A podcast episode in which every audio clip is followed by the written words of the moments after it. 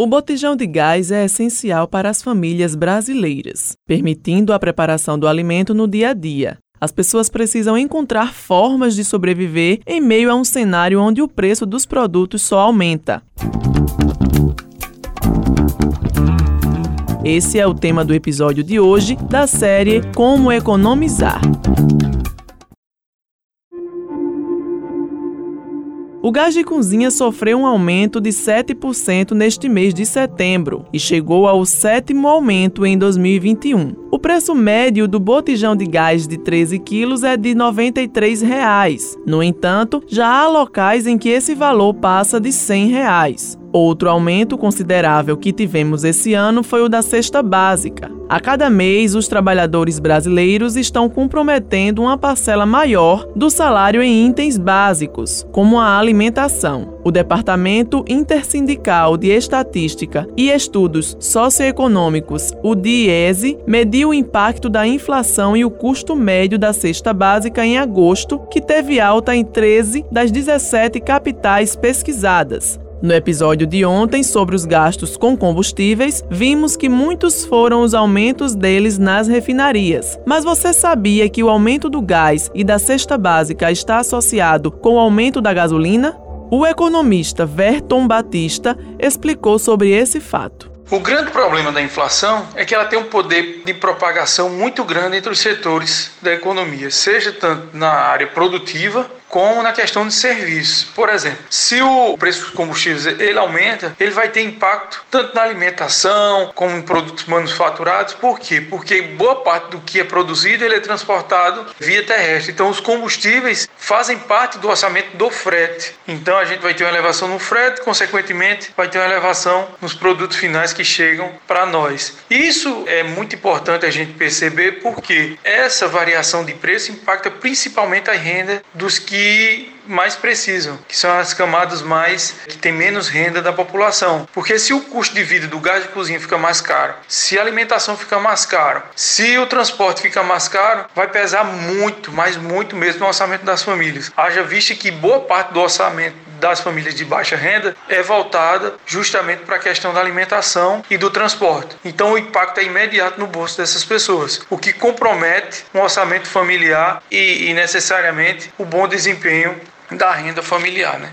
Com isso, você deve se perguntar: o que fazer? Sem gás de cozinha e cesta básica, não dá para ficar. Mas será que é possível economizar? A superintendente do PROCON estadual, Kessia Liliana, falou sobre as pesquisas de preço e as autuações realizadas pela autarquia. Quanto mais um consumidor ele compra, adquire determinados produtos diante do fluxo, esses produtos tendem a aumentar de preço devido à escassez. E o consumidor, quando ele detecta uma elevação de preço, ele deve buscar um similar, ou ele deve buscar as pesquisas de preço do Procon ou do aplicativo Preço da Hora, no intuito que ele venha a comprar naquele local que o preço está mais baixo. Então, o próprio próprio consumidor ele regula o mercado de consumo. A economia do gás de cozinha é importante o consumidor ficar atento a não colocar o fogão onde tem a corrente de ar, usar na hora do cozimento, tampar as panelas, verificar a qualidade da panela, que tem algumas panelas que cozinham mais rápido do que outras. Além disso, precisamos pontuar o desperdício de alimentos. Segundo estudos, toda a comida desperdiçada na América Latina poderia alimentar 300 milhões de pessoas. Só no Brasil, 39 mil toneladas de comida vão para o lixo todos os dias, um volume que seria suficiente para alimentar 19 milhões de pessoas, com direito a café da manhã, almoço e janta. Mais de 116,8 milhões de pessoas estão em situação de insegurança alimentar ou passando fome no Brasil, segundo pesquisa feita em dezembro de 2020, na pandemia, pela Rede Brasileira de Pesquisa em Soberania e Segurança Alimentar e Nutricional, a Rede Pensan o que equivale a 55,2% dos brasileiros sem saber o que comerá amanhã ou tendo que escolher entre almoço e jantar. O preço da energia elétrica residencial já acumula alta de 10,6% em 2021 e de 21% em 12 meses até agosto, segundo dados do Instituto Brasileiro de Geografia e Estatística, o IBGE. O aumento de preço da energia elétrica está impactando no preço do frango, já que a energia elétrica é fundamental para a criação de aves. Veronildo Coutinho, diretor industrial da Guaraves Alimentos, explicou sobre essa relação ela é totalmente automatizada. A avicultura moderna, ela depende de muita energia, produção dos ovos, na produção das rações, nos processos de produção no abatedor industrial, congelamento. Então a cadeia da avicultura industrial, ela está totalmente relacionada à energia e foi um dos fatores que impactou de forma significativa nosso custo. O especialista-chefe em gastronomia, Marcílio Cavalcante, deixou algumas dicas de reaproveitamento alimentar que podem ser colocadas em prática você consegue fazer até em alguns legumes a substituição da proteína animal por legumes ou até casca de fruta, como a gente tem, né? É clássico isso, o exemplo da casca de banana, que a gente empana ela e consegue como uma opção que ia ser descartado, ia ser jogado fora e uma opção de você consumir ela fazendo uso de algo que ia ser descartado como uma parte da proteína da sua alimentação. Outro legume que é muito comum as pessoas usarem para substituição de proteína é a berinjela. Então a berinjela, ela quando é empanada, ela fica com a textura muito parecida com carne e você pode estar tá também fazendo essa substituição. Então a gente sabe que a maioria das cascas hoje são descartadas e que a gente sabe que pode ser aproveitado, que é muito comum ser descartada. A casca do abacaxi, ou você pode fazer um chá à base da casca do abacaxi, ou você pode estar tá fazendo suco com a casca do abacaxi.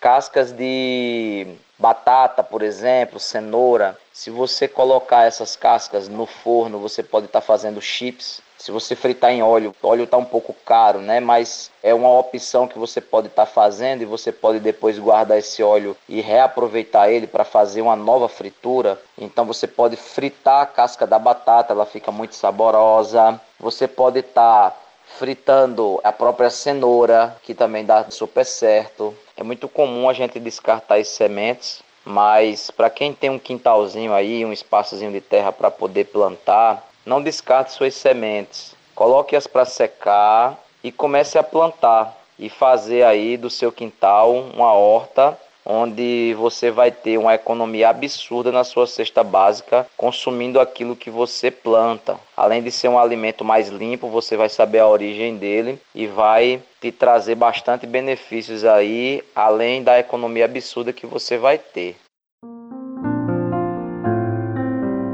Como o chefe Marcílio falou, outra alternativa bem dinâmica e prazerosa é o cultivo de uma horta em casa, para reduzir os gastos com produtos orgânicos. A dona de casa, Francisca Gomes, vem praticando essa ideia há mais ou menos um ano e já viu resultado em seu bolso. Moramos eu e a minha mãe e a minha filha de menor. Vivemos da aposentadoria dela e do Bolsa Família da minha filha, pois por problemas de saúde eu não posso trabalhar. Todo mês fazemos a feira do mês, mas no sábado eu sempre compro frutas, verduras e a carne da semana, que é para não estragar. Eu percebi o aumento dos preços e há um ano resolvi plantar algumas sementes aqui em minha casa para tentar reduzir um pouco esse gasto e deu super certo. Hoje nós comemos de produção própria, mamão, caju, acerola, couve, gengibre, açafrão, coentro, pimenta, maracujá e coco. Com isso já deu para colocar essa economia para pagar outra conta aqui em casa, como a internet.